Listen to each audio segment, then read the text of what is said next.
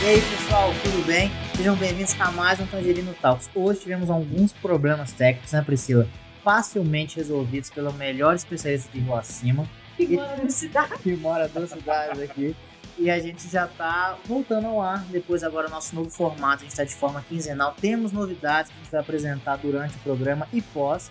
Mas antes disso tudo, a gente tá faltando o Simão que continua de férias, né Priscila? Mas o elenco tá quase fechado. E estamos de volta. E qual que vai ser o nosso tema hoje? Hoje o tema é custo com o pessoal, como fazer uma gestão eficiente. E quem que é a melhor pessoa para ensinar isso pra gente? Claro que é a Sara Ferreira, coordenadora de TP da Toro Investimentos. Boa noite, Sara, tudo Boa bem? noite, pessoal. É um prazer. Prazer. Tô honrada, honrada. Espero gerar uma expectativa boa para todo mundo aí sobre o tempo. E aí, Leandro, animado hoje? Ah, total, né? Tem aula aqui, passar. Brincadeira, tô total animado. E muito tempo eu não, não, não estava aqui, né? Então é bom matar a saudade. Assim, eu acho que desde que eu trabalho no Tangerino, eu fiquei tanto tempo longe do Leandro, igual É. nessas últimas... No mínimo, uma vez por semana a gente tava junto. É, ué, e nem online esse tempo. Verdade. Cresceu até barba, criança. É bom que melhora para você. É, tem que dar, a gente tava tendo umas conversas aqui, é, tempo pras coisas e tal. Então, eu fiquei sabendo que você se, se apresenta pro pessoal um pouquinho, sua Sara, mexe com isso, tal, tal, tal, tal. Bom, prazer. Sou a Sara. Hoje, atualmente coordenadora da, da Toro Investimentos de Administração de Pessoal. Tô lá desde 2016, vai fazer 5 anos. Tem 5 anos, mas para mim tem 50. Acho que todo mundo que trabalha na Toro conhece como anos touro. Lá as coisas são frenéticas, então cada ano são 10 é, mas já atuei em várias outras empresas, também na área de departamento pessoal, como time celular, também de call center, como a Contex, que hoje não existe mais, mas foi um aprendizado. É, sou formada em gestão de recursos humanos, tenho uma pós em direito do trabalho previdenciário. Hum, Então aí, firme e forte, cada dia aprendendo um pouquinho mais. Eu espero que a gente possa ter um papo legal, assim. Não vou dizer que eu detenho 100% do conteúdo, não.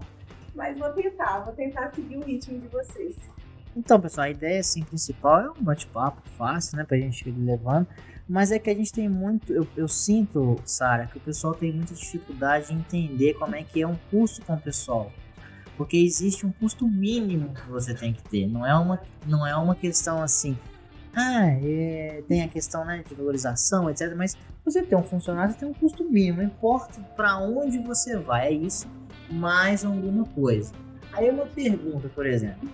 Priscila. A pergunta básica. Tan, tan, tan. Quanto que é o salário mínimo atualmente?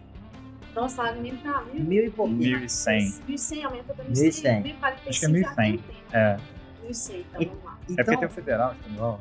então você concorda comigo, Leandro? Que para você contratar uma pessoa, o mínimo que você tem que gastar é mil reais por mês? Sim, considerando o salário mínimo. Errado, né? Não, Sara. Mas eu Não, faço, deixa eu te falar. Eu tô mas falando eu de faço- salário. Mas eu... salário. Mas eu faço isso em qualquer aula que eu dou, começa É. assim, porque eu levo você a falar. É, fui induzido aqui a Exato. falar salário. Salário, sim. Mas. Exato. É, E por que que isso tá errado, Sara? Então, a gente fala que tem a visão do empregado, né? Que ele vê aquilo que ele pega na mão no mês lá, no quinto dia útil, ou no primeiro dia útil, vai depender da empresa, e tem a visão do empregador, né? Que é aquela que quanto Mariazinha vale de fato para ele ali, a cadeira da Maria valendo, né? Que é bem diferente do que a Maria acha que vale, né? É, e muitas vezes a Maria não tem essa visão. E tá certo, porque não é uma coisa que é ensinada hoje nos dias atuais, né? Quando a gente fala, por exemplo, de um salário mínimo que é 1.048, 1.100, aí vai depender da regionalidade, eu estou falando daquela base para fazer o cálculo de quanto a Maria vai pegar hum, Mas a gente não está fazendo a projeção do empregado em pagar a previdência da Mariazinha, pagar o FGTS da Mariazinha. Mariazinha tem benefícios, tem que pagar os benefícios dela também.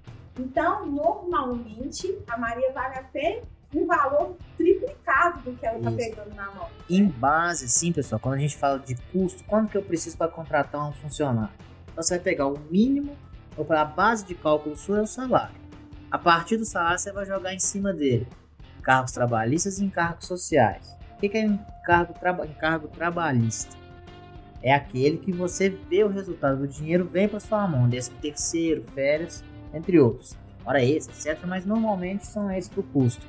Quando você fala dos encargos sociais, é aquele que você dá na mão do governo e espera te devolver em determinadas ocasiões. Não é quando você quer, não. Tem que ter alguns pré-requisitos, que é o FGTS, INSS. E além disso, vem todos os benefícios que você pega pela CCT. Então, o vale transporte, o vale refeição, alimentação, o benefício flexível, etc. Então, para você tirar essa parte de benefício que ela não é, ela não é padrão, porque varia de uma para outra, a gente pegar só encargo mesmo, dá na média, na média, assim, na, nossa área de 1.8. Então, se você vai contratar alguém por mil, a gente arredondando, é no mínimo 2 mil mensal para a empresa. Exatamente. Então, por que, que a gente faz essa análise? Porque a gente tem que fazer também o melhor uso do dinheiro. Então, quando a gente está falando isso, normalmente, Priscila, eu vou te fazer uma pergunta. Seguinte. É, é o charada. Então, você concorda comigo que um salário mínimo é um salário baixo? Salário baixo? Acho que é um salário. Não, não precisa ficar, não, não tem pegadinha. pra mim é um salário baixo. Baixo, perfeito. Um cara que ganha 10 mil reais é um salário caro pra empresa? É caro pra empresa. Eu te falo que depende. Mas depende do funcionário, né? Depende do que? Ah, depende do que, que o funcionário tá entregando. Perfeito. Então, então a valorização que você tem que entender o porquê que o custo é importante, que você vai fazer essa análise. Olha, eu pago 20 mil reais por Leandro. Você sabe, né?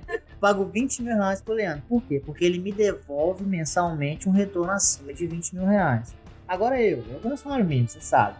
Eu ganhando salário mínimo. Se eu não, eu não tô entregando nem o valor do salário mínimo, mais os encargos, etc. Então eu sou caro para a empresa e o Leandro é barato para a empresa. Mas para você saber fazer isso, a primeira coisa é quanto que eu custo mensalmente para a empresa. Quando a gente mostra lá na, na, na, na PUC, eu, eu ensino a fazer a conta, né? Pego as alíquotas, vou dividindo, tal, tal, tal. Aí eu ensino para todo mundo, normalmente é aula de DP, né? Não falo nada. Aí no outro dia eu chego assim e falo assim, gente, vocês já viram quanto que o coleguinha seus custa, não é? Já, você acredita? Ele não vale isso não. Não, não. É assim que a empresa faz a conta, para entender, né? Sabe? Como que é essa relação. E aí a gente vem para uma questão que eu acredito que você trabalhe com isso, não sei se como é que tá, se não tiver também você me fala. Hoje em dia tá tendo várias modalidades de contratação. Então a gente tem o tipo de contratação permanente, a gente tem o, a gente tem a, por exemplo, contratar uma consultoria, né, o uhum. famoso PJ. A intermitente, o intermitente, né? a gente também tem os estagiários. Uhum. Como é que você faz esse controle assim se eu tiver te falar, te dar uma situação assim, preciso contratar um porteiro. Qual que seria a sua análise para ver em qual modelo a gente encaixa esse porteiro? Totalmente vinculado ao custo, exatamente. O quanto vale o trabalho dessa atividade que ele vai exercer para o meu negócio. Será que faz sentido eu é, ter um custo permanente como um vínculo seletista? Será que eu não posso terceirizar e eu vou ter a entrega do mesmo resultado, só que um custo mais um custo mais barato para a empresa, essa é a grande verdade, né? Às vezes eu vou contratar é, uma terceirizada para limpar o ambiente, porque é melhor, porque é mais rentável, porque eu não vou ter tantos encargos trabalhistas e eu vou ter o resultado sendo entregue da mesma forma. E aí eu acabo adaptando para um terceirizado. E isso tem virado muita tendência hoje em dia. E aí a gente já está numa fase que não é mais só o o faxineiro, o eletricista, o porteiro. Agora nós estamos numa fase que qualquer tipo de profissão está sendo terceirizada, porque se abriu uma porta para isso e as empresas começaram a enxergar isso de uma forma mais rentável. É, existe só um grande risco nisso, quando a gente começa a entrar em cargos como consultores, desenvolvedores, né? Vamos falar um pouco sobre empresas de tecnologia, que é a grande tendência agora, né? Onde a gente acaba contratando um desenvolvedor terceirizado. A gente pode falar de grandes fábricas de desenvolvedores, onde eu vou lá, contrato um terceirizado, que ele vai criar um código, eu vou pagar mais barato para a empresa terceirizada e ele entregou a demanda excelente, ele fez mais barato do que um cara que é da empresa, seletista, que eu vou criar em previdência, FGTS, benefícios, e ele vai talvez entregar o mesmo valor, só que ele vai ser mais caro do que o cara que veio de uma fábrica de software terceirizado. O grande problema disso, que hoje que eu vejo que é uma polêmica que Hum, as empresas gente gosta de polêmica. é, que as empresas vêm pensando muito é o quanto de fit cultural que esse cara terceirizado tem. O quanto que ele está agregando de fato para a empresa, mesmo sendo barato. Será que esse barato está valendo a pena? Eu estou pagando mais barato para uma empresa de software, para um cara que é terceirizado. Eu, eu pago menos em cargos trabalhistas, ele entrega o código da mesma forma que o cara que é seletista está lá mas ele às vezes não tem o mesmo brilho nos olhos, ele não tem o mesmo fit cultural que o cara, não está entregando o mesmo valor que eu gostaria que o cara que está lá dentro entrega. Então, às vezes, é um barato que sai caro, é o famoso barato que sai caro. Às vezes vale a pena eu pagar mais caro para esse cara, mas ele vai gerar brilho nos olhos, a competência dele vai ser mais vista por todo o time, a, o time vai conseguir entregar mais valor, porque o cara tem realmente fit cultural da empresa do que um cara que é terceirizado, que infelizmente ainda temos pessoas que é terceirizado e só quer entregar a produção, né? Infelizmente a famosa produção. E aí não gera tanto valor como gostaria. Então é uma balança que gera muita polêmica, que a gente ainda precisa entender qual é a melhor via para isso, sabe? Será que vale a pena eu economizar em um INSS, em um FGTS, porque eu tenho um contrato terceirizado com uma empresa que faz o mesmo Que serviço? está pagando isso tudo. Exato.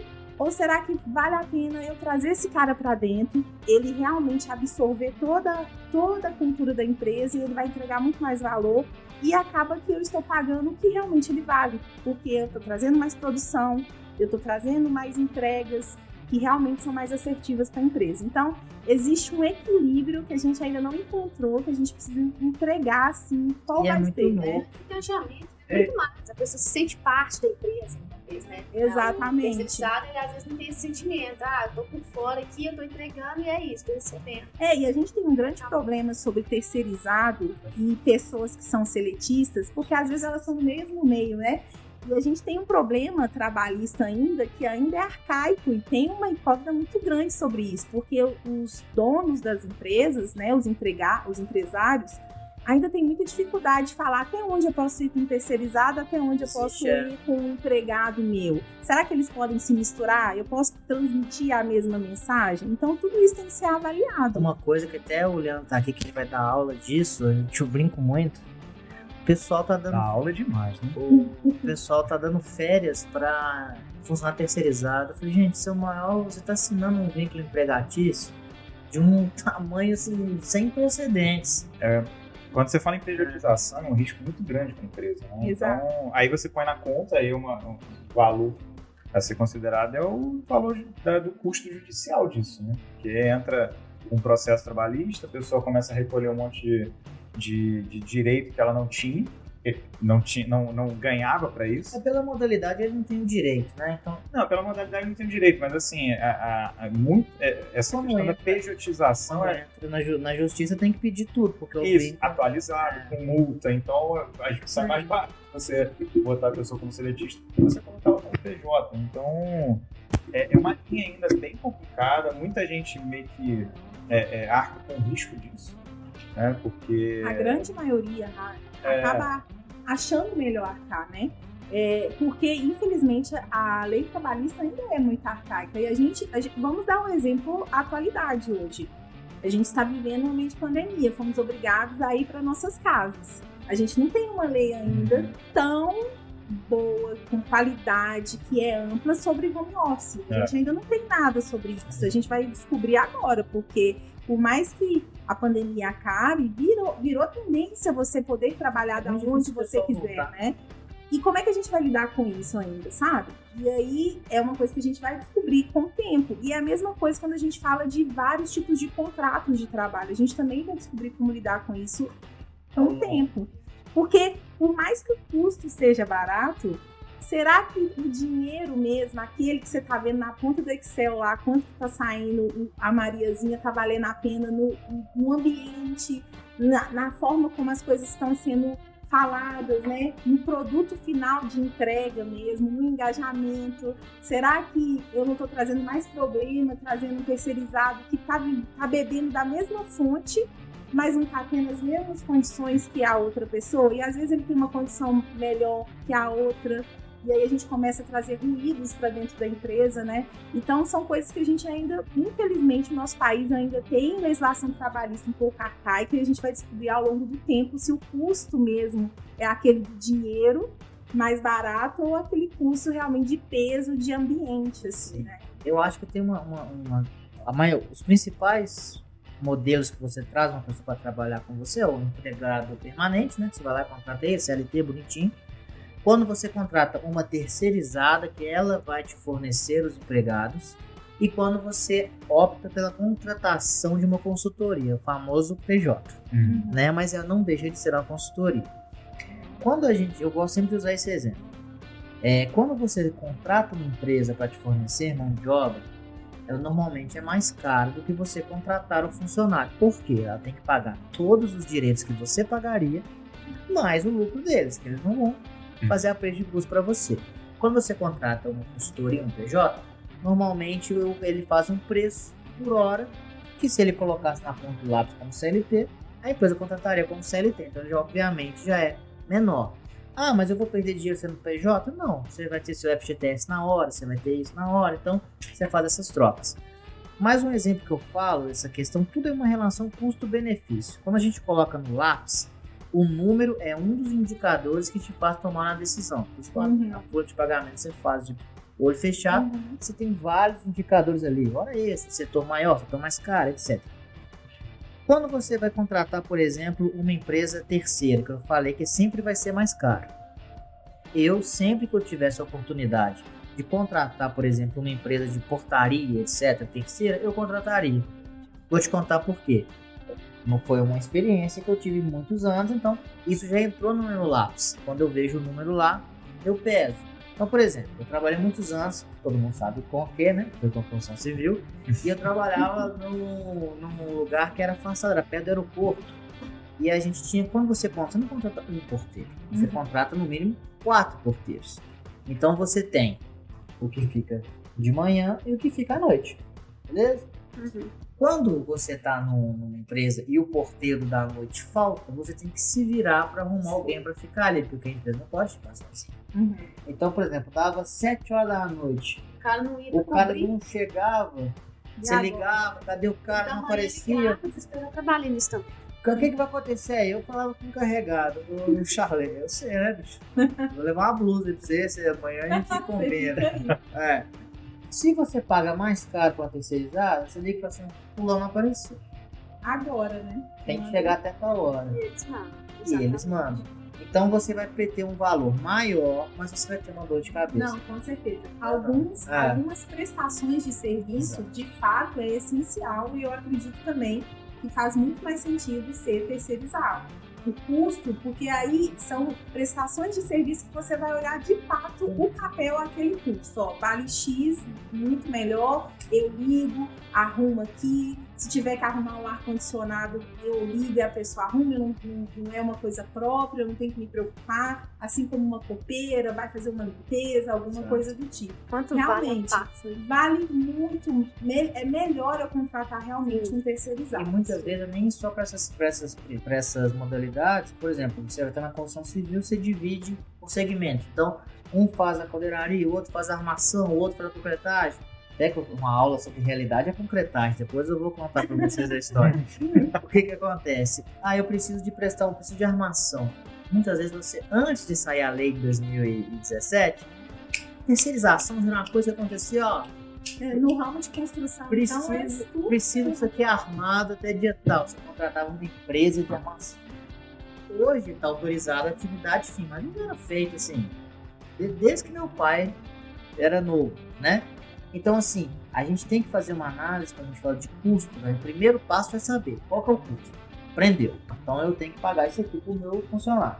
O segundo passo é como que eu vou fazer a análise do custo-benefício.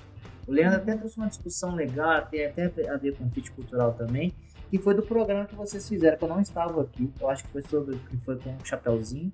Eles colocaram na festa junina. Foi em época de festa junina. É, do salário emocional, que tem muito a ver com essa Uhum. questão do para fazer a análise custo-benefício. Não, Leandro, como é que é essa questão do salário emocional? Não, o salário emocional não é só o dinheiro em si, né? O custo da pessoa, o quanto ela, ela, é o que você colocou, o engajamento dela, é o que vale a pena ela continuar ali. Tem muitas empresas que oferecem um salário maior, um benefício maior, mas a pessoa quer ficar, né? Porque ela entende que ali é um lugar legal, que ela possa contribuir mais, que ela possa crescer mais. Uhum. Então, o salário emocional, você pode falar melhor do que eu, mas é, eu, eu, entendo que é essa questão de da pessoa se misturar com a empresa. Se sentir é um pertencimento, né? para ela.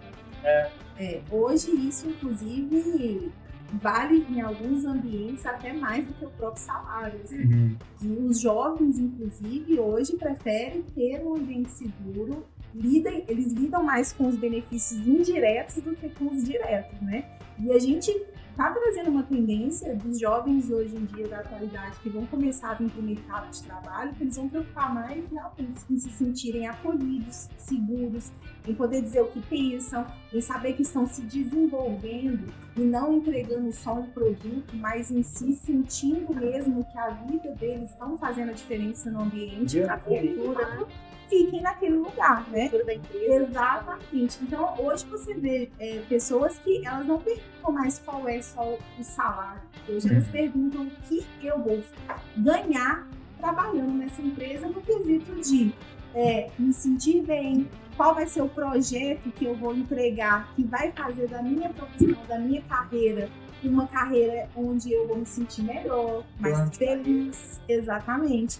Então, acho que custo hoje, para essa galera, para essa tendência que a gente está hoje, vai além do salário, do salário mesmo, sabe? Vai em como ele se sente feliz, pertence, uhum. pertence, né, àquele lugar.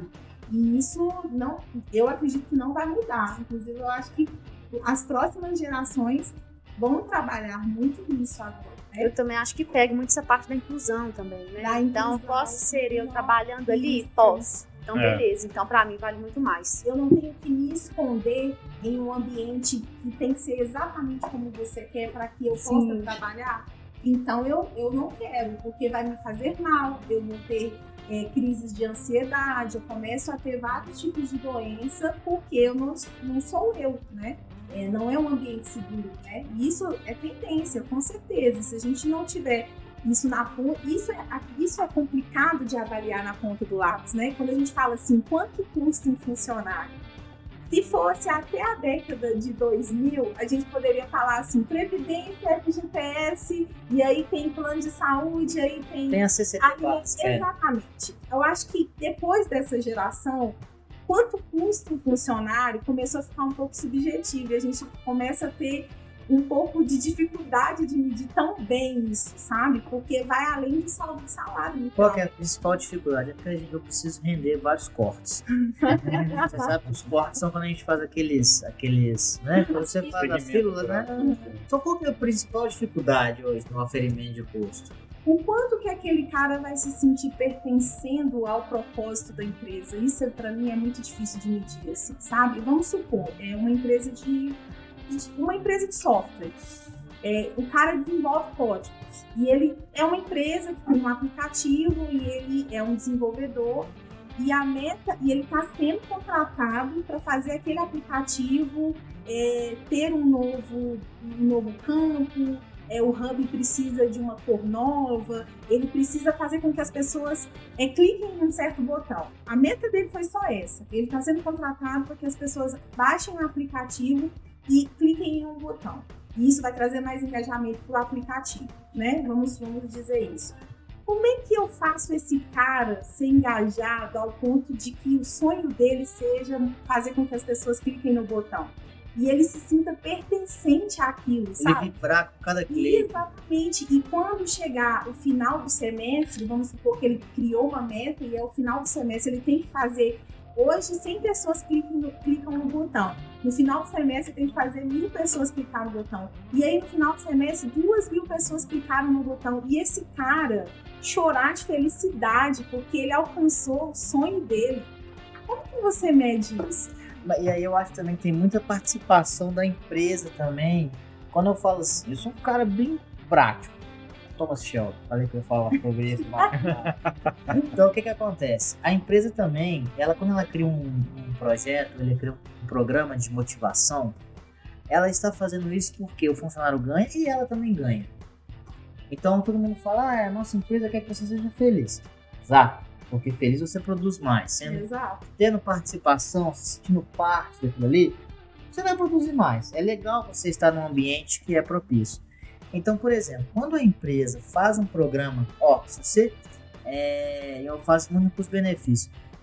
A nossa meta é mil cliques até o fim do mês. Mas, se você conseguir 1.500, você vai ganhar isso. Se você conseguir dois, você vai conseguir isso. Mas também você tem que também ter uma coisa que tem sentido. Até no direito tem isso, que tem uma questão que você não pode criar uma meta que é impossível do cara alcançar só para falar que você tem. Igual, por exemplo, a, você faz três gols, você pede música no Fantástico. Agora mudou, agora é oito gols. Entendeu? Então, então, tipo assim, eu acho que é um, um, uma engrenagem da empresa com o funcionário. E tem aquele funcionário também que ele. Não, não, Existem funcionários que são motiváveis e funcionários que não são. Então muitas vezes eu percebo que a gente quer sempre que o ambiente tem que ser legal tal, mas muitas vezes se perde tempo onde não vai ter resultado. Então, então pergunta. Não, agora eu fiquei sem graça. Ah, porque eu fiquei. A, a Sara estava falando é. da questão da cultura, né? Se eu tenho um funcionário, por exemplo, um corte, gente, um corte. Se eu tenho um funcionário que ele não está engajado com a cultura da empresa, é mais fácil eu tentar engajar, eu realmente fazer um plano de ação para aquele colaborador, né? é mais rentável para mim manter e tentar trazer para a equipe ou não, não está dando certo, já tentei e tal. Ele entrega? Qual é o nível de entrega dessa pessoa? Ah, não, ele está desmotivado, está entregando menos do que ele entregava antes. Ele entrou entregando muito, de repente ele caiu o rendimento e ele reconhece que caiu o rendimento. Então, vai depender muito do, do nível que a empresa está disposta a gastar energia com isso. Se for um cara que entrega muito e parou de entregar por alguma circunstância, algo está errado.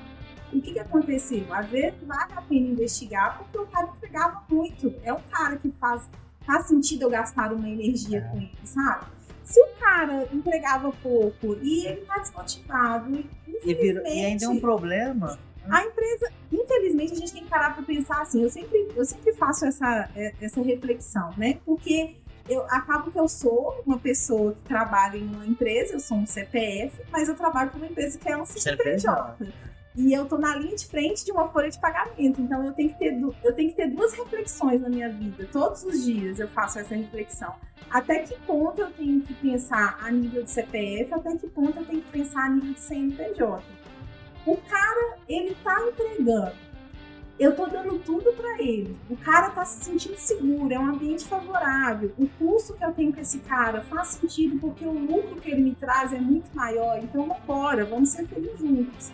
Tudo bem. Se o cara parou de entregar, o que, tá acontecendo? Ele tinha uma receita tão, tão alta. Vamos, vale a pena gastar uma energia com esse cara e entender o que está acontecendo. Às vezes o ambiente mudou, às vezes ele está com um problema pessoal, às vezes aconteceu alguma coisa, sabe? Às vezes não, às vezes o cara realmente não se sente bem ali e está esperando se mandar embora. Isso, isso tem muito hoje em dia.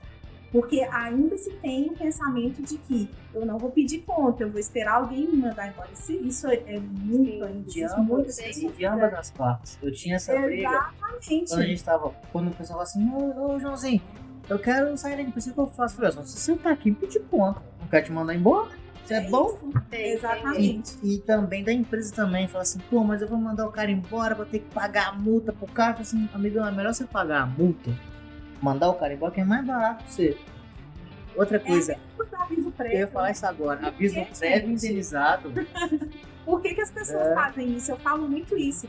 Eu quero mandar o cara embora, mas ele vai cumprir 30 dias. E aí eu vim pra você e falo assim: eu tô te mandando embora, tá? Porque não tá legal, você não tá rendendo mais. Infelizmente sua história acabou, mas você vai ficar mais 30 dias aqui no ambiente qual é a possibilidade Dá de dar certo. E outra coisa, e, e, você não deixa de pagar o indenizado, porque você vai pagar na folha do outro mês. Exatamente. É, é uma coisa assim. Entendeu? Então, é, é, é, é, aquilo, né? Pra pessoa... Até que ponto esse custo realmente faz sentido Eu vou te empresa? contar um caso fenomenal.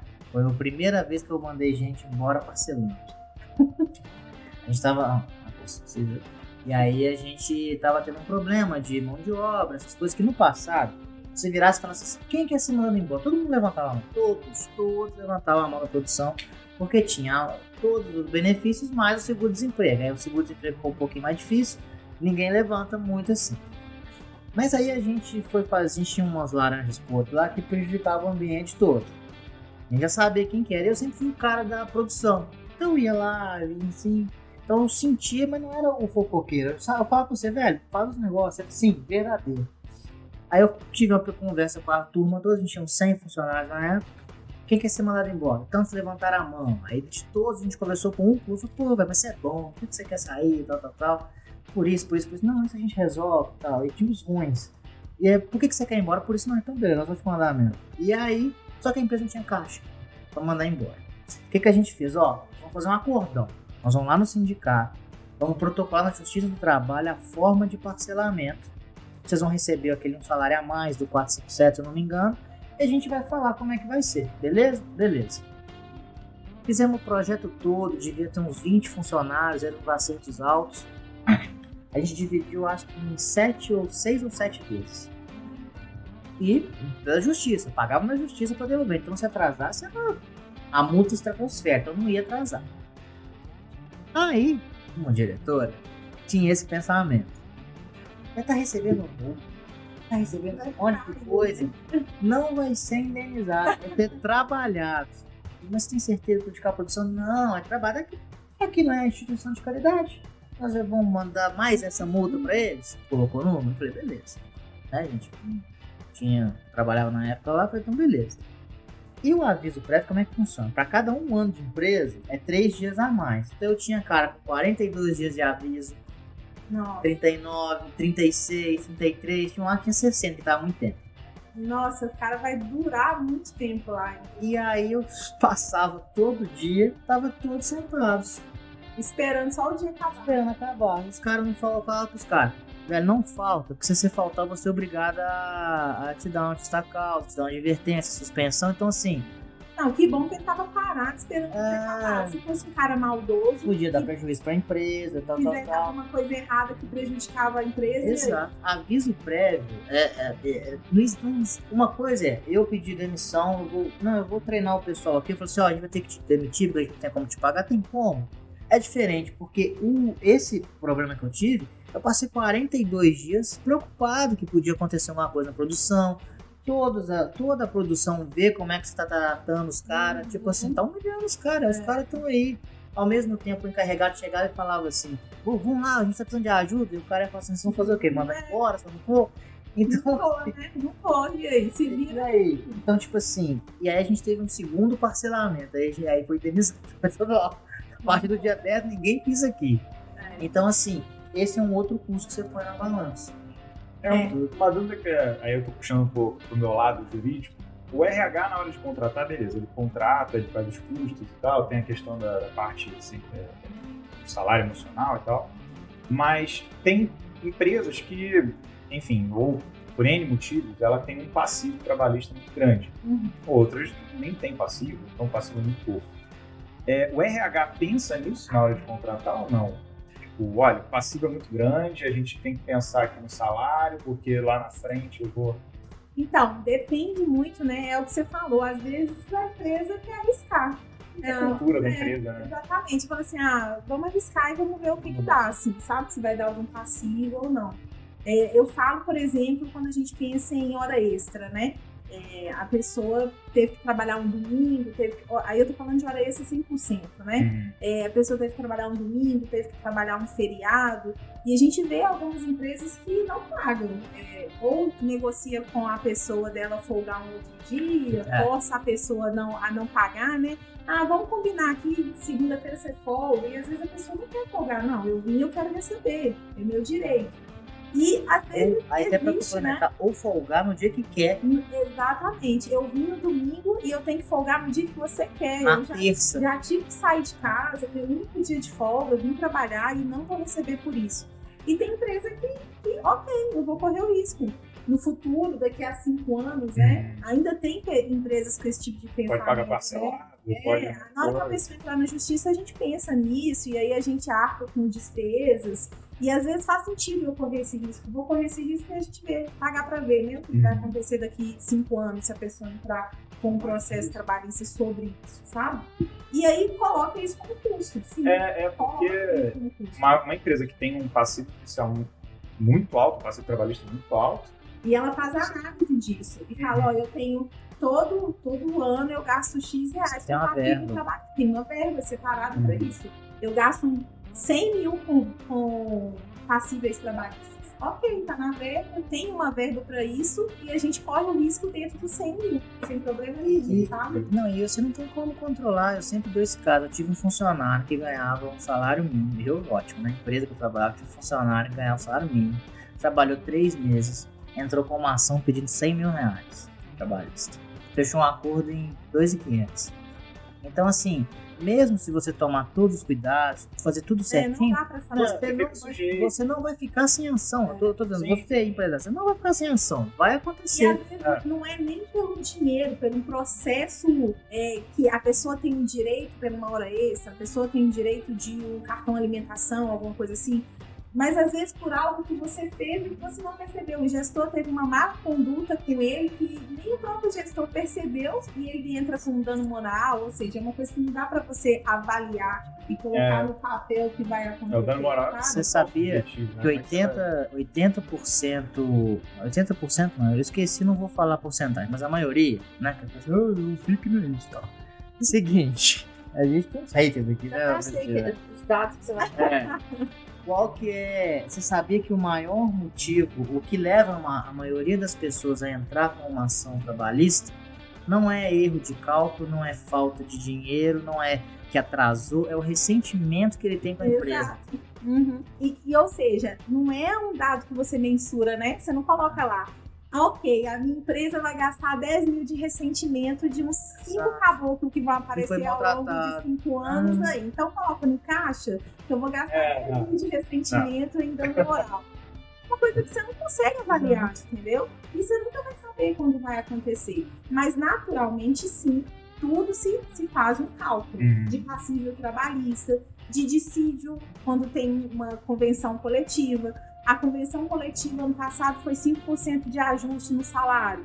Então eu já sei que eu tenho que deixar no meu caixa 5%, que é o mínimo que foi ano passado, porque esse ano deve ser mais ou menos isso. E outra coisa, e por isso que tem a provisão, isso faz parte do custo também. A improvisão o que, que é? Todo mês a empresa separa todos os seus direitos trabalhistas e sociais. Por quê? Porque se ela fechar, ela tem, ela sabe quanto que ela tem que pagar para fechar. Tem que pagar tanto pro Leandro, tanto pra Sara, tanto pra você, tanto pro João. O PJ não tem isso, é a cláusula do contrato lá que E tá. acabou, né? Mas na folha de pagamento você faz essa provisão. Porque, ó, deu, deu ruim. Vamos fechar semana que vem. Tem que pagar a galera, vai mandar Pagar. todo mundo embora, né? Toda vez que eu fecho uma folha, eu vou provisionar um décimo terceiro, eu vou provisionar umas férias, eu vou provisionar bônus, se a empresa tem bônus em relação a isso, eu vou provisionar quanto que custa um plano de saúde, principalmente quando a gente fala de pessoas que têm uma idade, uma idade mais avançada, que tem uma aposentadoria, tô falando de empresas que tem muitas pessoas, né, às vezes com 60, com 50 anos, que vai ficar com plano de saúde porque existe alguma regra ou não, tem que provisionar esse valor.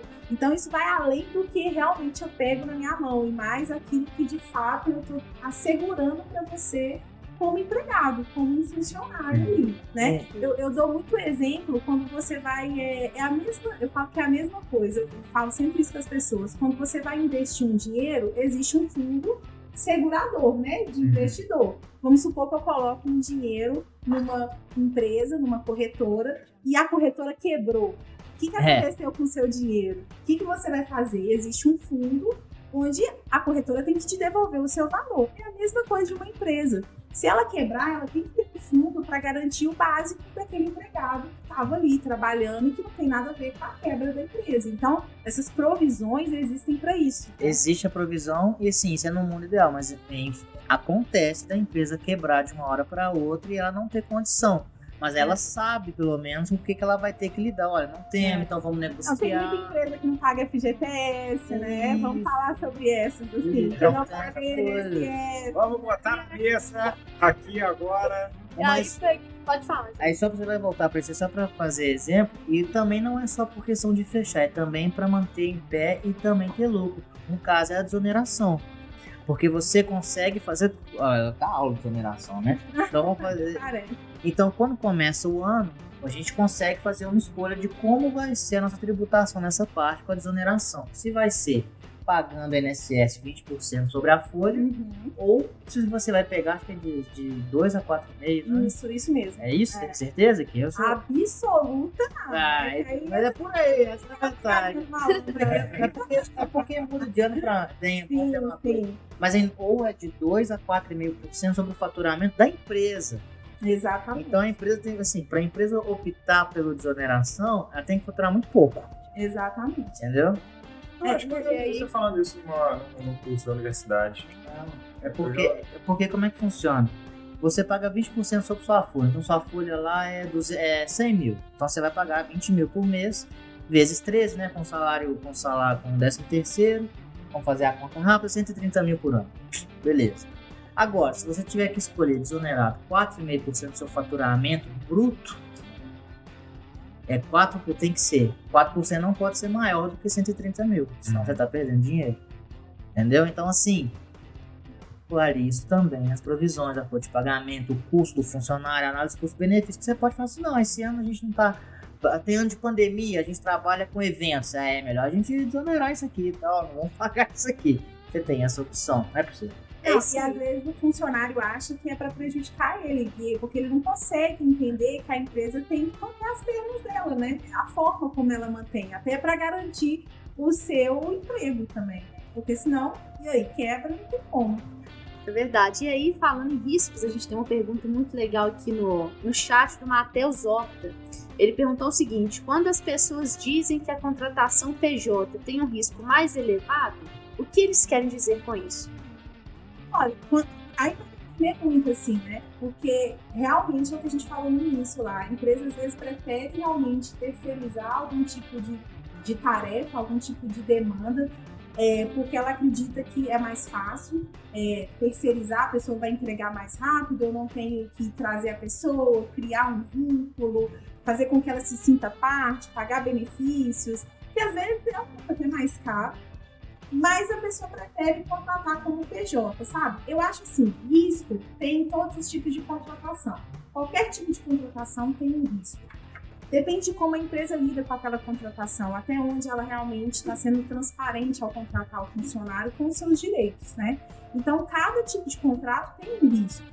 É, eu, eu sou um pouco, aí eu falo, na minha opinião, eu sou um pouco contra, dependendo do tipo de prestação de serviço, você quer deixar como PJ mesmo. Mas eu entendo alguns PJs por causa das leis trabalhistas que a gente tem no nosso país, sabe? Infelizmente, se a gente for olhar no nosso contra-cheque, a grande verdade é quanto mais a gente ganha, mais desconto Exato. a gente tem. Mas você ganha um aumento e você começa a não receber menor. Não, deixa quieto. Deixa é, é, aí você vai pagar tipo, imposto de renda, você tá numa faixa. Você troca a liga, você deixa quieto. É, quanto mais você ganha, mais tiram de você. Então, às vezes, o PJ vira tendência por isso, porque eu não, no somar, eu sempre falo assim: você quer trabalhar como PJ? Quanto você ganha como CLT? Você tem essa noção de quanto é o seu salário, quanto é o 8% de FGTS, quanto que está indo para a Previdência, tudo. quanto tudo. Se você for gastar com plano de saúde, você é casado, vai gastar plano de saúde com a sua esposa, com seu filho, enfim.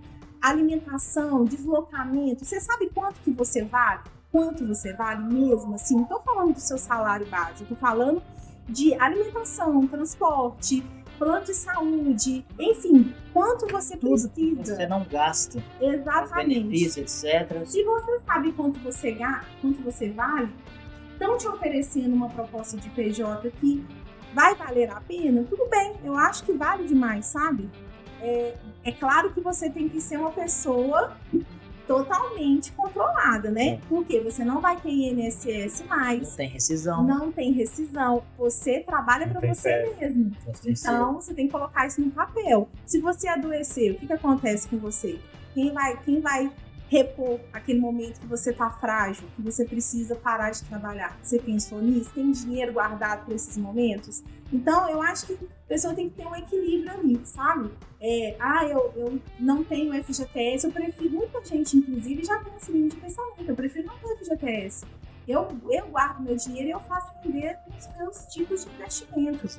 Eu não estou aguardando a Previdência, até porque, vamos combinar, quem está aguardando Previdência aí do governo não vai aposentar, porque a gente sabe que é difícil.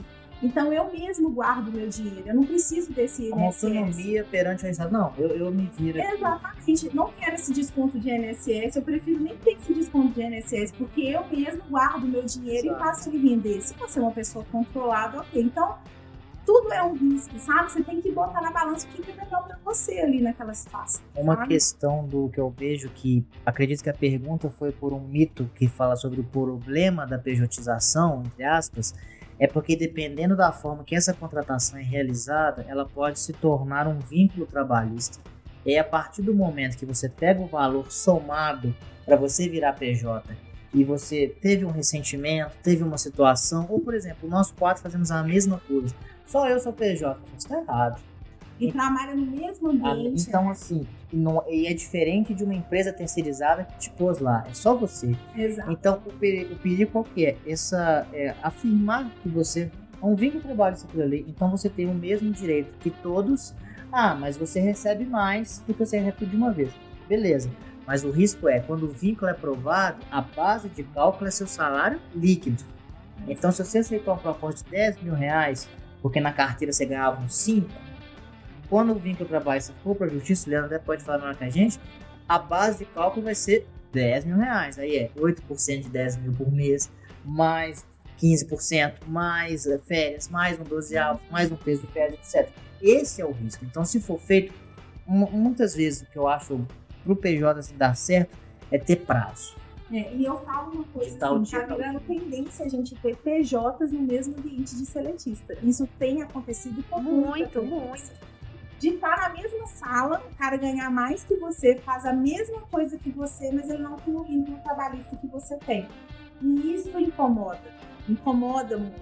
Os- os- a pessoa não consegue compreender isso, sabe?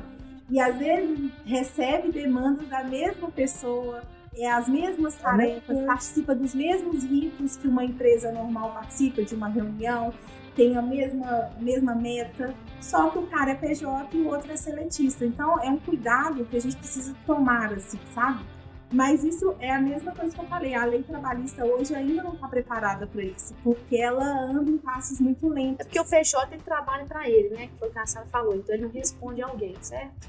Mas a partir Mas do aí, É, o, então, ele o tá risco, é, o risco é para os dois lados. Não sei qual foi o, o ponto que o Matheus colocou. Para a empresa, quando você tem um PJ e esse, e esse, esse, esse PJ ele exerce uma atividade igual de empregado, ou seja, ele, ele acaba construindo um vínculo que lá pela CLT, no artigo 2 terceiro, tem ali os vínculos. Então, tem ele ser, é, tem que ser remunerado, tem primazia, é, ele tem que fazer aquilo pessoalmente, tem que ser ele, tem uma rotina, tem uma continuidade, então tem os requisitos ali. E aí, se o PJ faz isso, ele já está já tá configurando um vínculo ali. Então, para a empresa, é um risco ele contratar um PJ para exercer o papel de um funcionário. Lógico, e aí você põe na conta é, um CLT, põe na conta o risco de, um- de uma eventual ação judicial. prazo também, né? Tipo assim, ah, a gente tem duas pessoas fazendo a mesma coisa, mas é porque a gente está na Páscoa e uma fábrica de chocolate. Ah, É, já- não, é, isso é temporário. Pega acontecido É, verdadeiramente, assim, a Exato. pessoa vai trabalhar só seis meses aqui, porque a gente tem que entregar isso aqui a, a partir Exato. agora. Eu não, não tenho tempo para contratar mais é, uma pessoa. exato, tem contrato ali, E ponto. muitas vezes é uma boa, porque isso é uma oportunidade da pessoa continuar na empresa. Se você é bom, a pessoa fala assim, aqui, ó, vem cá que agora nós vamos fazer Isso seu negócio. muito também. É, e pelo lado do, do, do empregado, tem essa questão que a Sara colocou, de olha, você está doente, você teve um problema, você não vai ter um seguro ali, alguma coisa que vai te remunerar. Ou então, ah, eu sou PJ, mas eu pago INSS aqui sozinho, então eu tenho, não sei o que. Não, cara, você trabalha para a empresa, a empresa não quer saber disso. Né? Você vai ficar 15 dias, 16 dias fora. Aí o INSS vai lá e, e paga. Quando é uma empresa, você é PJ, você não tem isso. A empresa fala, lamento. Você não né? recebe. Você não vai ter férias, você não vai ter nada de direito. Então, é um risco para os dois lados. Tem as suas vantagens, como vocês colocaram bem, e as desvantagens também que é, É, pode tudo trazer muito prejuízo para a empresa. Eu acho, pessoa, Eu acho que é porque tá como. na moda. Hoje em dia, se você jogar no Google, o pessoal fala, ah, vira PJ aí, só você tirar um MEI e tal. Aí o pessoal tá um, um início assim, num, num empreendedor novo e tal, pensa, ah, é barato, o cara vai fazer também, e ele gosta da gente, então vai dar tudo certo. Então, estamos na moda da pejotização. A gente passou pela moda do intermitente. Agora a gente tá na moda dos caras PJ. E aí tem uma grande diferença, empresa terceira e quando você contrata uma consultoria. Você tem um contrato de consultoria que tem as, as demandas, o que você tem que fazer, como que você tem que fazer, etc. Só que aí vem o home office, bagunçou tudo. né? E a gente, Ah. eu vou falar, nessa área de TI, tem pessoas que são PJ e tem dois, três empregos, Isso. entendeu? É, tem isso também. É, isso tem virado tendência, assim. Principalmente na área de TI, os desenvolvedores às vezes têm três contratos de PJ. Ele desenvolve um código aqui, desenvolve um código na empresa X, na outra, na Z, e ele vai meio que misturando isso, assim. É, não sei se na mentalidade dele ele acha que ganha um lucro maior, porque aqui eu tô com um contrato de 5 mil, ali eu tô com um contrato de 7, e ali eu tô com um contrato de 8. Então, no final das contas, em seis meses eu vou ter um lucro de X. E aí o cara vai pegando os contratos PJs, entendeu? É. O cara é novo, ele dá conta, ele sabe o que ele tá fazendo, então ele vai pegando os contratos. Por isso tem virado E tendência. muitas vezes tem até um CLT no meio. Tem o CLT, mas os PJs dele para fazer a. a- Hum. Exatamente. Agora, sim, a lei não fala nada de que você tem que ter um emprego só. Você pode ter quantos empregos você É quem determina a empresa, É. né? E Agora, próprio Qual a TNT. mentalidade disso, entendeu? Aí a gente volta na mesma questão. Pô, Qual é o fit cultural dessa pessoa que está em três indivíduos, bebendo de três empresas, bebendo de três, três fontes de renda? É. Será que o cara É. realmente está entregando com qualidade? Então a gente tem, tem esse ponto que tem virado tendência também. Ele tá em mais engajado com o projeto. em qual qual projeto ele está curtindo mais. Eu, se eu fosse a empresa, eu ia ficar pensando, pô, tem que esse cara trabalha em outras duas? Bom vídeo que rola aí no WhatsApp da vida, já viu não? O cara fala assim, ah, eu sou isso, eu sou aquilo, eu faço isso, eu faço aquilo, eu faço 10 funções. Sabe como é que eu consigo? Eu faço tudo mal feito. Aí ele se esconde, sabe? Aí, É tipo isso. Não, mas dá pra você. Existem várias pessoas que Não, você conseguem consegue, fazer é. tudo. Por exemplo, professor, professor trabalha. Não, Você sim. mudar é de Sim, coisa. ah, Sim. É. Brincando assim, com esse exemplo que a senhora falou, é, você vai pegando, vai pegando e você não tem cultura nenhuma ali. Só não entrega, entendeu? Aí é o custo-benefício, tem que analisar a entrega. Eu, assim, quando eu trabalhar. Meu sonho, meu sonho é falar com o pessoal, tem que bater ponta, etc. Então, meu sonho é falar assim: olha, você tem que entregar essas peças, entregou, pode ir embora. Não entregou porque quer terminar. Hoje começou com isso, com a pejotização, Nossa, que é por E demanda. com o home office, isso também tem virado tendência. Hoje, muitos advogados acabam fazendo um tipo de acordo onde você não precisa mais registrar ponto. Isso tem acontecido com o novo home office, né? A gente fala que agora não é mais por jornada de trabalho, e sim por produtividade, por entrega. Eu estou avaliando você pelo nível de entrega. Não me interessa se você vai pegar às 8 da manhã ou meio-dia e vai ficar até a noite, ou vai trabalhar no domingo, ou vai pegar no final de semana e não vai trabalhar no meio da semana alguns dias. Você entregou, entregou É, bem, tá dando valor, perfeito. Você faz a sua hora, entendeu? Isso tem acontecido. É E eu não vou mentir, eu acho isso fenomenal. Eu também não vou, porque eu gosto muito desse Acho fenomenal. também. Você sabe por quê? Porque uma, o home office, ele deu. O Léo fala isso muito aqui, o Dono Tandino. O home office deu certo porque não tinha outra opção. Ou era ou não era. Exatamente. Então os funcionários que estavam de casa ficaram com medo, pô, se eu me mandar embora se eu não entregar. E a empresa, ao mesmo tempo, falou, pô, se eles não trabalhar, eu vou quebrar. Então foi uma questão assim, tem que dar certo. E eu acho que eles não. Tô dando esse spoiler. Acho que vai ser um Eu diferencial. acho, acho que não volta, não. Vai Deu ser, muito um, certo, ó. vai ser um diferencial a empresa que adota Eu o também híbrido. Se você tiver duas opções, um é híbrido, o outro é presencial. Híbrido. Eu também acho. Eu acho né? que a, a- sede, o ambiente empresa vai ser mais para você realmente se entrosar, beber um pouco da cultura, conhecer as pessoas mais a fundo, marcar uma reunião, algum Sim. happy hour, assim. Vai ser para eventos e reuniões específicas. Agora, Sim. produtividade é você com você Exato. mesmo em qualquer ambiente. Eu acho que isso com certeza não, não muda, sabe? Eu acho que virou o cenário de trabalho atual. assim, sabe? E eu também não vou negar, eu gosto. Eu prefiro. Você tem uma liberdade, você pode ali fazer um negócio, voltar, terminar um negócio. É, ó. É você vida em família, é, ué. Pois é. Eu acho que, e eu concordo com isso, sabe? É, é claro que nem todas as empresas ainda estão preparadas para esse tipo de pensamento. Mas hoje você vê mais amadurecimento das grandes empresas em relação a isso, justamente porque você falou, não teve muita opção. Se a gente falasse de home office há dois anos atrás, os empregadores corriam de você, não, isso nunca vai dar certo, jamais vou fazer uma coisa dessa. E a gente forçou um home office que hoje os mesmos empregadores falam, não, não vamos Valeu voltar. muito a pena. A visão do home office antes, pelo menos eu, né? Eu tinha a visão que a pessoa não trabalhava. O cara ficar à A toa. pessoa ficar à toa, sabe? No meio do dia ela um gorila, o que será que essa pessoa faz? Eu tinha que eu não vou, eu dia que eu não tenho tempo de ir no banheiro da minha casa. E eu Eu estou lá atrás de mim, ó. casa. Olha só como é. Eu percebo, eu trabalho numa empresa multinacional e ela tem uma preocupação muito grande com as pessoas. Eu nunca tinha visto isso. Você trabalha com fuso horário, então você se adequa ao fuso horário. Não- tipo assim, se existe um no continente aqui e 10 no outro, é mais fácil você adaptar os 10. E eu percebi que eles foram fazendo uma, uma gestão preocupado com a vida das pessoas que trabalhavam com fuso horário aqui. Vamos fazer o seguinte, agora em vez de você falar com esse país aqui, você fala com esse aqui, porque aí você vai ter suas noites pra você fazer o que você quiser, tal, tal, tal. Empresa fenomenal, empresa humana, sim, mas também tem uma questão que eu estou descansando para produzir mais, que é o nosso famoso DSR. O DSR, o que, que é? A empresa te paga para você descansar e voltar a produzir segunda.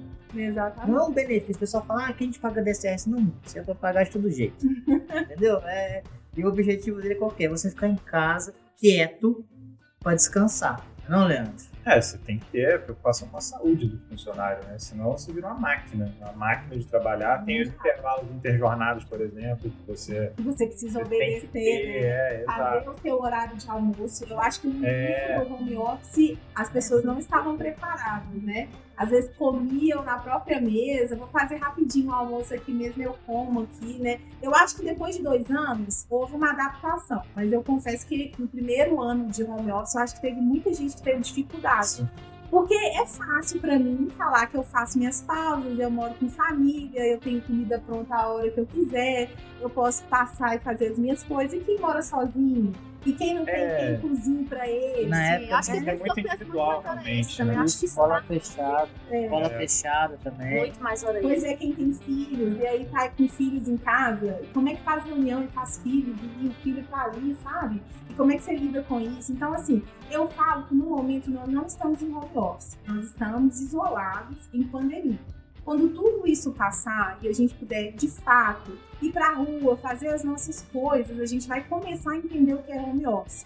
Que é o- você poder sair mais cedo para ir numa academia, levar seus filhos na escola, parar um pouco. Entrega, você vai viver por entrega. Exato. Tem que fazer isso essa semana. Você É. fez, ótimo. Hoje você está isolado, você evita alguns ambientes, porque Uhum. você sabe que o ambiente ainda não está propício saudavelmente para viver. Então você está trabalhando porque você não pode sair com os amigos, você não pode ir numa academia no horário que você quer, porque você ainda tem o risco de ter um, um vírus, você ainda está com medo. Então, eu falo que hoje a gente está em, em pandemia. O home office a gente vai descobrir quando tudo isso passar, como é que as pessoas vão se adaptar ao estilo novo, de poder ir e vir, e fazer seus próprios horários, e entender como é que vai ficar isso no dia a dia, sabe? É, é, eu ia até perguntar também com relação a esse office. Leandro, calma que a gente vai responder, tá? É, Leandro sempre é um problema na minha vida. Tá vendo aí? Enfim, vamos ignorar essa parte, mas é, voltando. Mentira, eu te amo, você sabe, né? É recíproco. É, essa questão do home office, né, o, o híbrido e tal, é, tem uma certa dificuldade ainda em criar uma cultura, né? Porque a Com pessoa está certeza. em casa, você contrata é, funcionário, o funcionário está em casa ainda. É, tem, tem vezes que você chega, você, funcionário mais antigo, aí você chega na empresa e tem um pessoal novo, você fala, e aí? Quem é Tudo bem, boa tarde, né? Como vai e tal. Então eu acho que é, essa parte de home office eu acho que cria um pouquinho de, de dificuldade na cultura, não cria não? Então, depende muito das empresas. Existem empresas que criam alguns ritos para diminuir esse distanciamento entre a pessoa que chegou agora e a pessoa que eu conheci antes da pandemia, né? Porque eu conheço os 100 que estavam aqui antes de todo mundo. É, você chega. E a partir de agora tem 300. Eu não conheço esses 200 que apareceram É. aqui agora. Tem, Quem tem são um- vocês? tem uma analogia muito engraçada. Tem um comediante que chama Maurício Meirelles. Ele faz vários programas, né?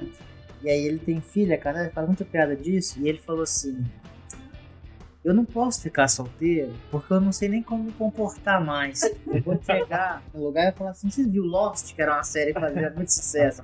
E essa questão do home office, as pessoas não sabem nem como lidar mais, como é que é. Coisa antigaça. É, entendeu? Essa do Lost. Hoje, É. Esse Lost, para isso diminuir, né? Então acabam é, criando mais reuniões com videoconferência, você conhece o novato, você vive com ele, você não está isolado na sua casa. Muitas empresas criam salas virtuais para você trabalhar durante o dia. Você não precisa ficar lá 100% do tempo, mas você entra para uma reunião, vocês se conhecem, vocês acabam fazendo happy hour no final do dia, né? Infelizmente ainda virtualmente, mas você bebe da fonte, você conhece as pessoas, né? Eu falo isso onde eu trabalho. A gente, quando a gente entrou em, em home office, a gente era 100. Hoje nós somos mais de 200, assim. E a gente se conhece, todo mundo conhece todo mundo, porque a gente cria ritos que força a Hum. pessoa de forma amigavelmente a se conhecer, a entender quem é o outro. Você vai dividir tarefas, demandas, metas com o próximo. Então, quando eu falo que tipo, quando tudo isso acabar, a gente vai fazer um churrasco que a gente não sabe nem se comportar mais. Ou vai acontecer uma outra pandemia só nesse churrasco, porque o povo vai ficar enlouquecido. Eu lembrei, coisa- eu aproveitei churrasco. Eu aproveitei no churrasco Tô pra mim. falando, É. Não vou cumprir. eu tô falando, quando essa pandemia acabar, não vai ter álcool suficiente Então vai. Isso é verdade. Mas você pegou num ponto muito legal. Eu acredito que o processo de onboard agora ele tá muito mais implementado, né? E é Lógico que eu vou Exatamente. defender o meu, meu setor. É? Boa, Mas Pri. enfim, é, o processo de onboard do candidato. Do candidato não, do colaborador, né? Então, que é um novato. A empresa ela já tem essa cultura. E antes não era tão desenhada, mas hoje é. E isso é muito legal. Ah, ele vai chegar, vamos fazer uma reunião, todo mundo com a câmera aberta. Então é um pré-requisito a reunião com a câmera aberta, né? A equipe toda. Ah, isso é um saco. É muito legal. Eu acho Eu ia falar isso na câmera aberta. Funcionário dele. outros chato. nunca vi, nunca se Chato, viu na igualzinho. câmera aberta. entendeu? Ai, meu Deus, foi, gente. E aí ele fala, minha câmera não abre. Ele vai ser assim, minha internet tá ruim. É, Minha internet tá ruim. É, quando eu dou Ah, aula. não, mas eu aviso antes. Amanhã, amanhã é reunião com câmera aberta. Não, quando eu dou aula, essas coisas sempre é aberto. Mas aquelas conversas, sabe? sabe. Conversa com o O problema não, o problema não é esse. O problema é que hoje em dia a gente está acostumado a ficar de massa e com a câmera ligada. Então a gente muitas vezes faz uma expressão que você não faria normalmente. Aquela A língua. pessoa fala aquela besteira. Quando a tudo bem. É, Você sabe, né? Você sabe. Você fica cético assim. Você fala assim, eu tô pedindo isso aqui, você tá falando isso, meu Deus. Eu quero tive que fazer mais como é que vai É. E outra coisa, aí, obviamente eu acho legal. E, a, e uma coisa a gente falando de custo, que a gente foi, foi, voltou. Como é que você mensura o custo muitas vezes? Por hora. Então, por exemplo, como é que o professor ganha? Por hora. Sua hora vale tanto, você vai dar tantas aulas X. Então, você faz, inclusive, o seu, o seu contrato de PJ com base na sua hora. Uhum. Né? Indico a todo mundo que é um, um cálculo fácil de você fazer. Tanto para quem paga quanto para quem entrega. Você, ó, você dá tantas horas, você tantas horas. Mas uma coisa que eu também percebi que no início da pandemia, estava todo mundo tão preocupado com isso que a gente fazia tanta reunião que a gente não trabalhava. Pra aquela pra poder provar que você tava lá, né? Eu Exato. tô aqui, olha. Eu tô aqui à toa, só te olhando. Exato. aqui. Check-in, tudo check-in, check-out, tudo. E aí eu, eu vi que várias empresas agora têm um, um dia que não tem reunião. Então toda quarta-feira não tem reunião. Ou toda terça-feira, toda quinta. Fantástico. Ah, não tem reunião. Não tem. Pra você trabalhar, porque você tem que entrar toda hora no Teams pra ter uma conversa de check-in, de status, de qualidade de vida. Agora a gente tem Head of Loss, que é quando a pessoa quer sentir se a pessoa tem algum problema ps- psicológico, alguma coisa assim, né? Ver que tudo certo e tal. Querendo ou não, a responsabilidade da empresa, o cara tem casa, tem doença proporcional, etc. Então, assim, quando a gente também faz essa hora, quando a gente faz essa divisão de horas, ó, eu recebi tanto, tantas horas, beleza, o que, que você entregou? Olha, eu entreguei isso por quê? Porque eu passei 20 horas em reunião. Quais reuniões? Fantástico. Essa, essa, essa. Fantástico. Eu Entendeu? faço muito isso com o meu calendário. Né? As pessoas têm um certo, uma- um certo ranço da minha pessoa, porque às vezes vai marcar uma reunião comigo, o meu calendário do Google tá assim: 8 horas eu vou parar para tomar um café. 8 e meia eu vou parar para fazer essa provisão Você vai aqui. ficar muito só. 9 horas Colorido. tem lugar na agenda. Não consegui marcar uma reunião passada, viu, gente? Só um parênteses. Agora. Porque eu, eu, eu sou essa pessoa. Eu, eu vou lá e calculo a minha hora. Eu sei até que horas eu trabalho, quanto vale a minha hora, que hora que eu- é a minha hora minha, não interessa, é ócio, é meu ócio, Eu tenho trabalhando. Exatamente. Vou sair mais cedo, porque eu vou assistir um filme.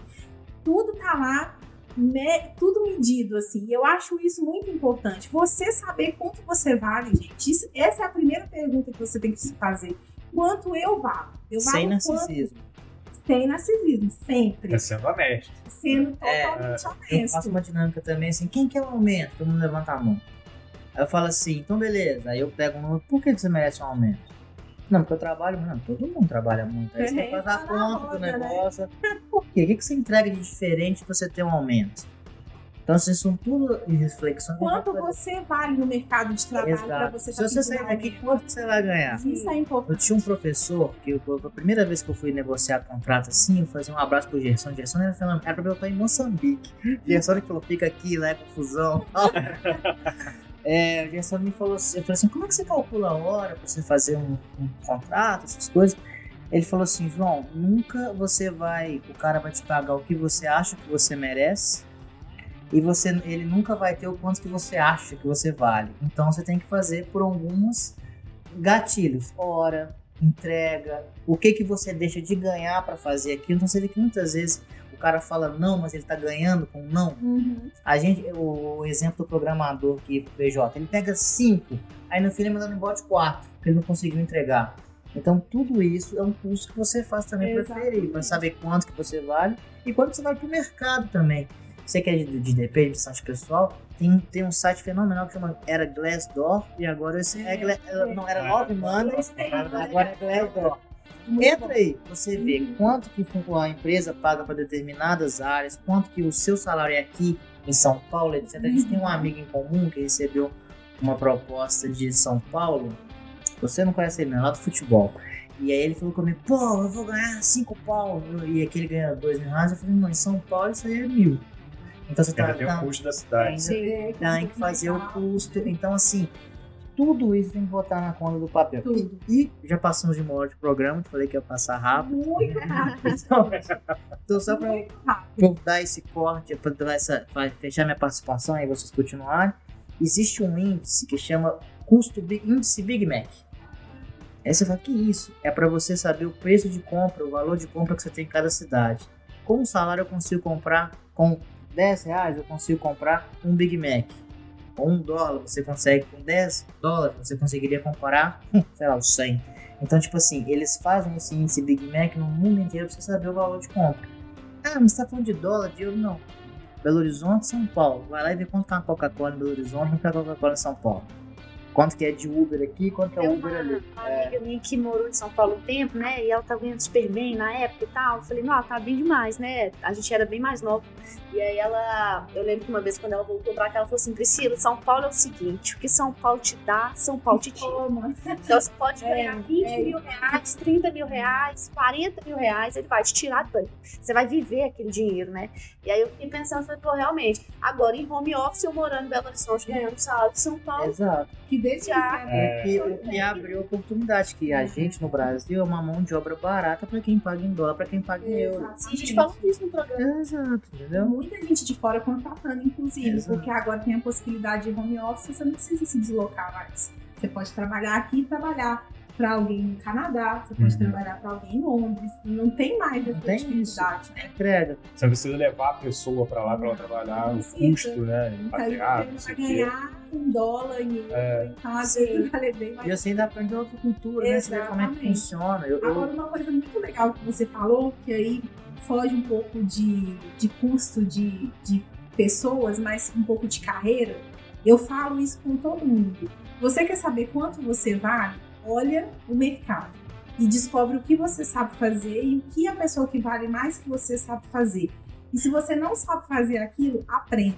Como que você descobre isso? Pega o seu cargo e aonde você quer chegar e entra no Glassdoor da vida, entra numa, num site de vagas e descobre a descrição daquele cargo. E vai criando seu próprio plano de carreira, que curso eu tenho que fazer, aquele cargo ali sabe fazer aquilo e ganha mais, tá faltando só eu fazer isso aqui para ganhar mais, vou fazer um curso, o curso vale mil, então eu vou gastar um pouco com esse curso. Então eu tenho que saber que para eu ter retorno, eu Exato. preciso ganhar X a partir de Uhum. agora para aquele mil que eu gastei para saber essa tarefa, saber a técnica desse processo, eu retornei dentro de um ano. Então, assim, é muito importante. Se você começar a se valorizar e saber quanto você vale, quanto você quer valer, você consegue achar o custo de qualquer outra coisa na sua vida. Isso é fato, E, um- e isso é muito particular, porque, por exemplo, eu sou professor universitário, então eu dou aula na PUC. Eu fiz mestrado. Por quê? Porque para mim aumenta a minha hora. Então, para mim, o mestrado vale a pena. Aqui no próprio Tangerino, uma vez me perguntam, muitas vezes o pessoal me pergunta aqui, você fez mestrado, você me indica, eu falo, o que, que você quer de sua vida? Ah, eu, você quer ser professor? Não, não quero. Então faz uma pós que é melhor para você. É, mestrado é mais acadêmico. Então, assim, então até essas escolhas de carreira, você tem pergunta. Não, mal- não É faz nenhum. é Aqui, você fez isso. Por que, que você fez? Igual, por exemplo, me falaram, João, vai pro doutorado? Eu falo, olha, no momento pra mim não, não interessa, que é um investimento maior, a minha, aula- minha hora não vai aumentar, tá com pouca aula. Ah, se, mas e outra pós? Talvez uma outra pós me dê uma nova possibilidade. Então, assim, essa carreira que você constrói também é muito individual, mas não te impede de procurar pessoas que você. Não é inveja, né? O pessoal fala, ah, você tá com inveja. Não, pra você entender. Eu aqui no Tangerina, bati na porta. Mentira, eu liguei antes. A Tati atendeu. eu liguei pra cá. Meu Deus. a- Ficar lá na portaria, né? Aí eu falei assim, ó, tô com a ideia tal, tal e tal. Aí passaram pro marketing, aí eu falei tal, tal, tal, me apresentei e tal. Você pode vir aqui agora? Amanhã? Posso, pode. É isso, gente. Entendeu? Então assim, e atrás? Hoje tá mais difícil, né? Hoje. Pô, se parar pra você pensar, hoje tá mais fácil. Você também conversa acho. de casa com o cara. Não, É. LinkedIn, cara. você LinkedIn. pra pessoa. Eu acho muito legal bater um papo com pessoas do mesmo carro que você de outras empresas. Eu acho Eu faço isso Importante. sempre, acho muito bom.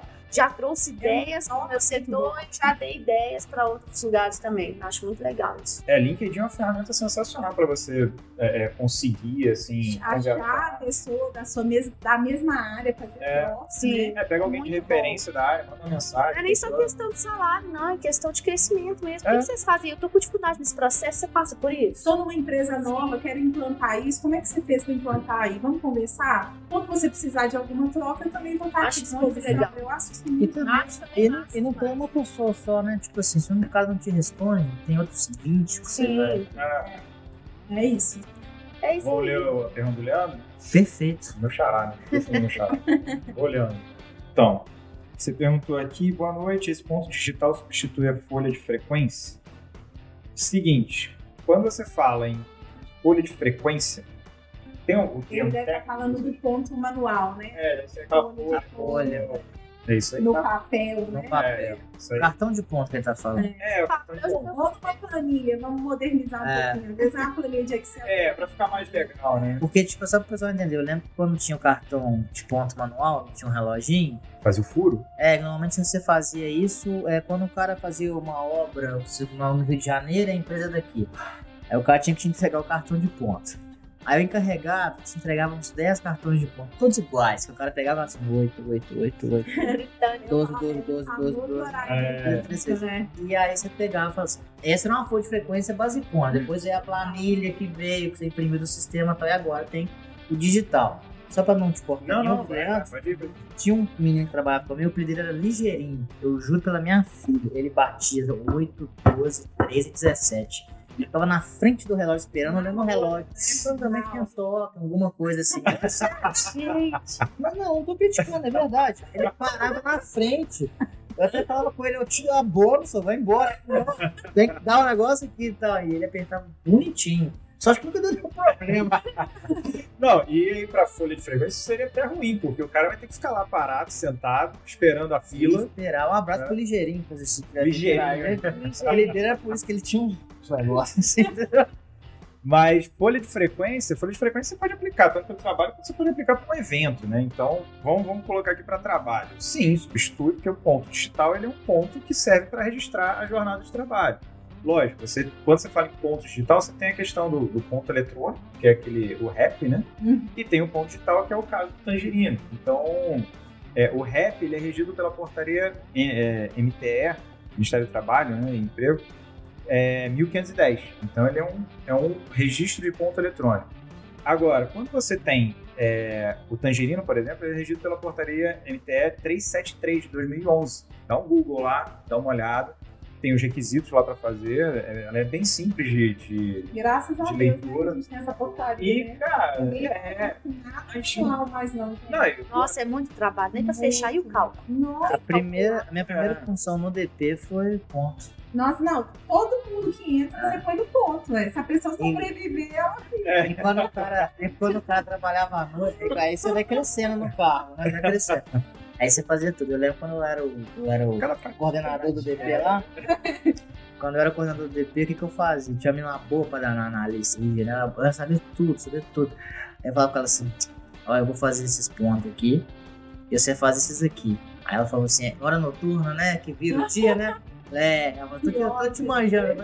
Mas porque você é boa e tal, vai lá. Eu faço 50, mas você faz esses 10 aqui pra mim. Aí quando chegava o fechamento de folha, de, de folha de pagamento, que você tinha que lançar agora, você virava à noite lá, Fazendo cálculo. na Sabe? mão. Se, essa na forma, mão. é, se for no Excel ainda você põe a fórmula, mas mesmo assim, É, errou a fórmula, errou Graças a tudo. Deus que existe essa portaria, que agora você pode simplesmente ter um aplicativo e pronto. Nossa. Graças a Deus. Então, Leandro, substitui e substitui muito bem, tá? Então, por favor. Até assinatura digital. É, qualquer coisa, entre em contato com a gente, lê o nosso blog, blog e tá tudo certo, você vai entender tudo. E é isso aí. Gostou, Sara? Muito bom, gente. Passou muito rápido. Eu espero ter atendido a expectativa. Nossa, Se for ter gostado e tamo juntos. Mas foi uma delícia conversar com você. Eu, eu te peço desculpa publicamente, né? Que a gente foi uma correria. É. A gente não fez aquela pré-conversa, né? Tipo assim, ontem à noite ele mandou uma mensagem, Ih, amanhã eu falei, não, mas você dá conta. Então, assim, desculpa mesmo. Não, então. Tá perdoado. Mas eu sabia que você ia tirar de letra, então foi uma preocupação mais com ele, porque assim, ó, gente, ó, tem que falar esse negócio, tal, tal, tal. É porque a gente aqui não tem roteiro, né? A gente coloca os pontos e conversa. Como você já fez o webinar com a gente, só vai casa, beleza? Olha, muito obrigado. A gente fica muito feliz da empresa parceira estar aqui com a gente. Um abraço pro pessoal da Toro. Te falei daquele dinheiro lá, daqueles mil reais, né? Que a gente vai olhar, é. E queria agradecer, foi bem legal. Você trouxe, enriqueceu muito. Acho que pessoas conhecidas nossas estão assistindo e vão ver com outro olhar. Você pode ter certeza. Eu vou comentar também. Bacana. Então, queria agradecer. Foi muito bom voltar, viu, pessoal? Eu tava longe por um bom tempo, né? Mas eu voltei. É, foi muito legal. Quer fazer um complemento, Ô, Priscila? Eu quero agradecer a Sara, foi ótimo bate-papo. Sabia que ia ser bom, tinha falado com a Tamires, né? Um abraço pra Tamires, se ela conversam assistindo. muito, né? Ela Priscila? É. Obriguei ela assistir. Ela assistir. Converso muito com a Tamires, conversei com a Sara um pouco também. Mas, Sara, foi um prazer te conhecer pessoalmente. Prazer. Foi um sucesso à noite, gostei muito. Saí daqui com uma bagagem enorme também de conhecimento. Bastidores. Não tem como eu não participar desse tal, pessoal. Eu converso com ela todos os dias. Então, gente, tô, tamo juntos. Se precisar, estamos aí. Foi um prazer pra todo mundo. Tudo certinho, Leandro? Perfeito. Obrigado, Sara, aí pela aula. Que isso, Bacana, gente. bacana demais. Então, pessoal, agradecer quem assistiu a gente, né? Em troca que a gente pede. Vamos voltar daqui a 15 dias com a nova parceira, com um outro parceiro nosso, nosso que vai ser a Luana da Microcity. Vai falar sobre cultura organizacional, coisa top. Calma aí que o marketing vai te passar tudo bonitinho. E em troca a gente pede só uma coisa, não se esqueça de curtir o nosso vídeo, se inscrever no canal, ficar por dentro de todas as novidades do nosso canal. E lembrando que daqui a 15 dias estamos de volta às terças-feiras, às 19 horas. Certo, Priscila? Certíssimo, João. Então, até mais, pessoal. Até, gente. Tchau, tchau. Valeu.